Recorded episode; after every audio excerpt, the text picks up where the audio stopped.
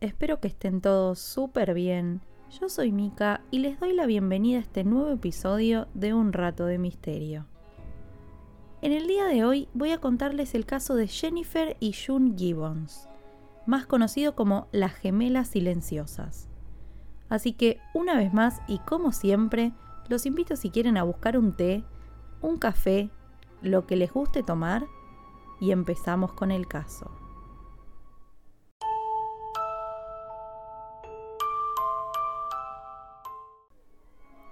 Una vez fuimos dos.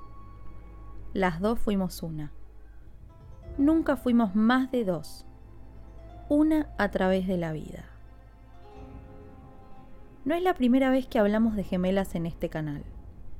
En febrero de este año les conté la historia de las hermanas Pollock, uno de los mayores casos de reencarnación que se conocen hasta el momento.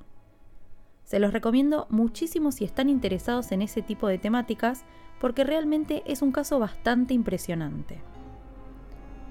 El caso del día de hoy no es de reencarnación, pero sí tiene bastante que ver con la relación de los hermanos gemelos, algo que se ha estudiado en más de una ocasión por la particular conexión que existe en muchos casos entre ellos. Pero empecemos por el principio. Jennifer y June Gibbons nacieron en Barbados en abril de 1963 con 10 minutos de diferencia entre una y la otra. Las gemelas siempre tuvieron una relación muy estrecha, jamás se separaban. A donde iba una, iba la otra. Aquellos que las conocían decían incluso que ambas se comportaban de la misma forma y hasta hablaban igual. Eran prácticamente imposibles de distinguir. Las dos tardaron un poco más de lo esperado para hablar, pero a la larga lo hicieron, con algunas dificultades en el lenguaje, pero logrando hacerse entender. En 1967 nació su hermana menor Rose, una bebé a la que las niñas recibieron con muchísima alegría. Algunos años después, el padre de las gemelas debió ser trasladado a Haverford que es un pequeño pueblo en Gales, por lo que toda la familia decidió mudarse allí y que las gemelas ya empezaran el colegio. Cabe destacar que Haverford era un lugar extremadamente racista, prácticamente despoblado de inmigrantes o personas que no hubieran nacido allí, y ellas eran las dos únicas niñas afrodescendientes del colegio. Esa situación, sumada a los problemas del lenguaje que tenían, provocó lamentablemente que Jennifer y June fueran víctimas de bullying y acoso durante sus clases y los recreos, lo que las llevó a sentirse excluidas y pegarse mucho más entre ellas.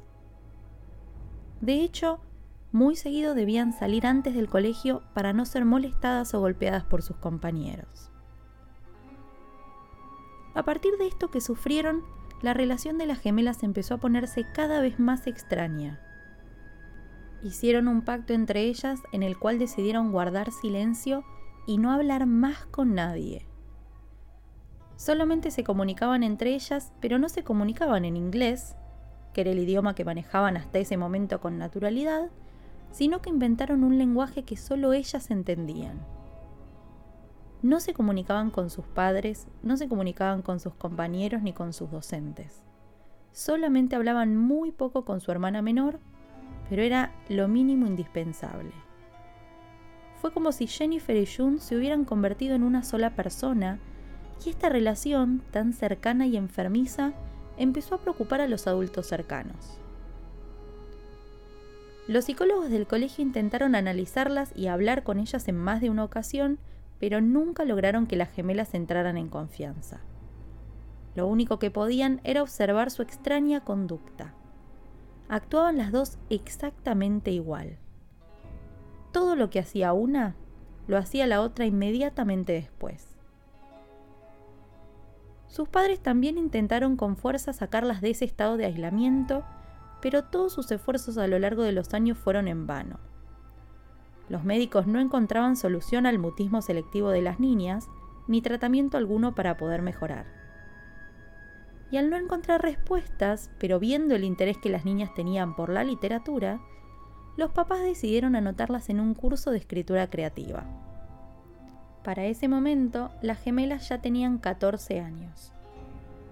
Sus padres consideraron que tener un espacio en el cual podrían desarrollar la escritura las iba a hacer socializar un poco más con gente que compartía sus mismos intereses y a la vez les iba a permitir expresar todo eso que no podían decir. Lo que no se esperaban era que las producciones de Jennifer y June eran completamente oscuras. Las gemelas escribían sobre sexo, sangre y violencia. Ambas intentaron que revistas y editoriales publicaran sus novelas, pero nunca lo lograron, por lo que intentaron editarlas ellas mismas. Jane escribió una historia llamada Adicto a la Pepsi-Cola, en la que contaba sobre un adolescente en un reformatorio que era acosado por un guardia homosexual. La historia de Jane se llamaba El pugilista y era protagonizada por un médico que mataba a su perro para sacarle el corazón e implantárselo a su hijo que se estaba por morir. Pasaban los años y las gemelas seguían metiéndose cada vez más para adentro, adoptando un comportamiento totalmente simbiótico, por lo que decidieron mandarlas a distintos colegios a ver si así podían fomentar que cada una socializara por su lado.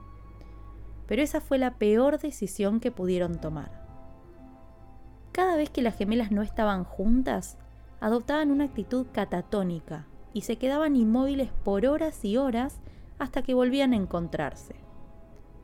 Como no funcionó separarlas ni mandarlas juntas al colegio, sus papás decidieron que Jennifer y June se quedaran en su casa recluidas por largos, largos años. Lo que se imaginan que también empeoró la situación. Uno pensaría que siendo dos personas que se pasaban el día juntas y solo hablaban entre ellas, Jennifer y June se adoraban. De hecho, para todos los que las conocían, así era. Sin embargo, la relación entre ellas era mucho más oscura de lo que parecía, al menos de acuerdo a lo que cada una escribía en su diario íntimo. Los diarios eran el único medio en el cual cada una por separado plasmaba sus pensamientos por lo que sirvieron para ilustrar un poco la relación. Aparentemente, June, la gemela más grande, sentía miedo y envidia de su hermana menor, a la que consideraba mucho mejor que ella. Una de las entradas de su diario decía, Ella quiere que seamos iguales. Hay un brillo asesino en sus ojos. Querido Dios, tengo miedo de ella. No es normal. Alguien la está volviendo loca. Soy yo. A lo largo de los textos se veía cómo su relación subsistía por el odio que se tenían mutuamente y por el miedo que tenían de que una matara a la otra. Y a la vez, ambas se preguntaban si su vida mejoraría sin la sombra de la otra al lado. La vida de las gemelas Gibbons parecía estar condenada al sufrimiento de acompañarse siempre como si separarse no fuera una opción posible. Ni Jennifer ni June lograron el éxito que esperaban con sus producciones literarias, por lo que decidieron tomar otro rumbo para poder seguir llamando la atención de la gente. Empezaron a cometer actos de vandalismo. Robaban en locales y en casas de la ciudad, provocaban incendios y hasta se ahorcaban y peleaban entre ellas situaciones que más de una vez les causaron problemas. Luego de uno de los incendios, fueron llevadas ante la justicia y ahí el juez se dio cuenta del peligro que estas hermanas implicaban, no solo para la sociedad, sino también para ellas mismas, por lo que decidió enviarlas a un centro psiquiátrico de máxima seguridad cuando tenían 19 años, el Hospital Broadmoor. Cuando llegaron a este hospital fueron sometidas a varios análisis tras los cuales fueron diagnosticadas con esquizofrenia. El personal de la institución las llamaba las gemelas silenciosas por su extraña conducta y su manera de aislarse de absolutamente todo, excepto de ellas mismas. En Broadmoor pasaron los siguientes años de su vida y a pesar de la cantidad de pastillas y medicación que fueron probando los médicos para mejorar su condición, las gemelas seguían comportándose exactamente igual que antes. Ante esta situación, intentaron lo que sus padres ya habían probado años atrás, separarlas. Las internaron en dos habitaciones distintas, en dos zonas del hospital distintas para que no pudieran verse, pero como se imaginarán, la situación empeoró. Las gemelas se volvieron desafiantes y empezaron a comportarse de manera más extraña. Cada una, en su habitación, se quedaba completamente quieta por horas y horas, como si estuviera congelada. A la larga, y ante esta situación y ver que no progresaban, las volvieron a juntar en una habitación porque claramente el experimento no había dado frutos. Pasaron 11 años para que las gemelas empezaran a entablar una relación mínima con los enfermeros del hospital. Y cuando digo mínima, me refiero a que intercambiaban alguna que otra mirada o que respondían físicamente a algún pedido de los mismos. Al notar esta leve mejoría, los especialistas comenzaron los trámites para trasladarlas al Hospital Caswell, que también era un centro psiquiátrico, pero era de seguridad media. En los meses previos a este traslado entra en la historia de las gemelas Marjorie Wallace, una periodista del diario Sunday Times que escuchó su historia y como le interesó, empezó a visitarlas con regularidad. Curiosamente, Jennifer y June a la larga entraron en confianza con Marjorie, quien más tarde escribiría el libro The Silent Twins relatando su historia completa. La periodista se ganó la confianza de las hermanas de tal manera que ellas llegaron a confesarle el terrorífico pacto que habían hecho años atrás.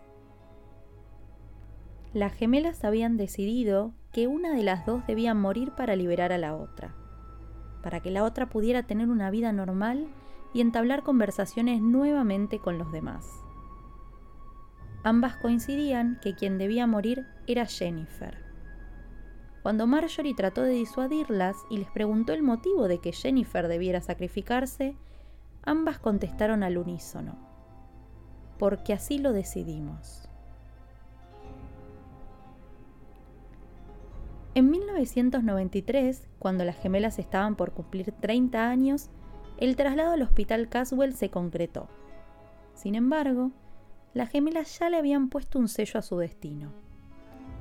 En el viaje al nuevo hospital, Jennifer durmió con los ojos abiertos apoyada en el regazo de su hermana, pero cuando llegaron a Caswell, no se despertó.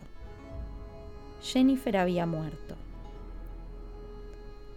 El personal del hospital psiquiátrico tenía grandes dudas con respecto a esta muerte, porque pensaban que podría tratarse de un asesinato o de un suicidio asistido, más teniendo en cuenta la relación de estas dos hermanas. Sin embargo, en la autopsia no se encontraron rastros de veneno ni drogas y no se encontró absolutamente nada extraño. La muerte de Jennifer se debió a una miocarditis aguda, una inflamación letal e inesperada del corazón. Algo a lo que los especialistas no encontraron motivos casi como si Jennifer hubiera decidido morir. Y con su muerte, liberar a su hermana, que misteriosamente empezó a hablar y a comportarse mejor que nunca. Después de décadas de silencio, June se estaba comunicando con el mundo.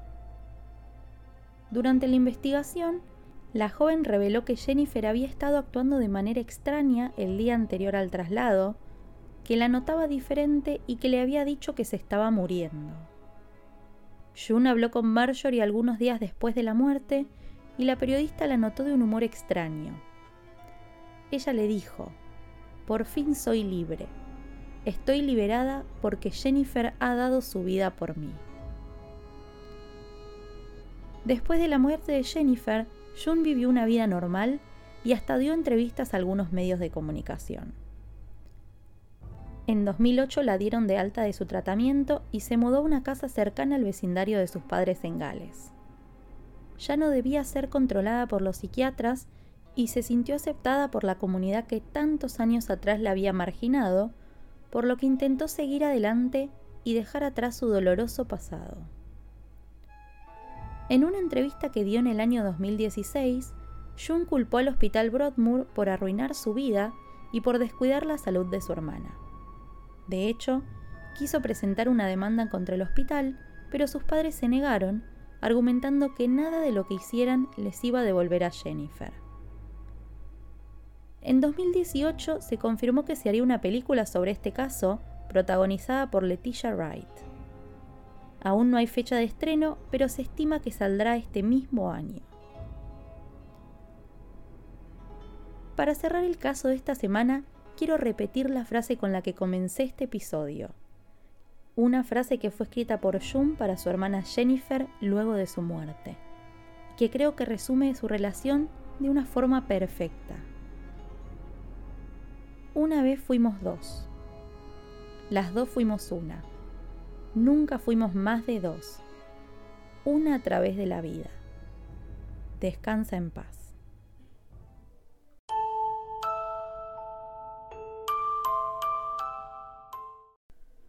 Espero que les haya gustado este nuevo episodio del podcast y les agradezco por haber llegado hasta acá.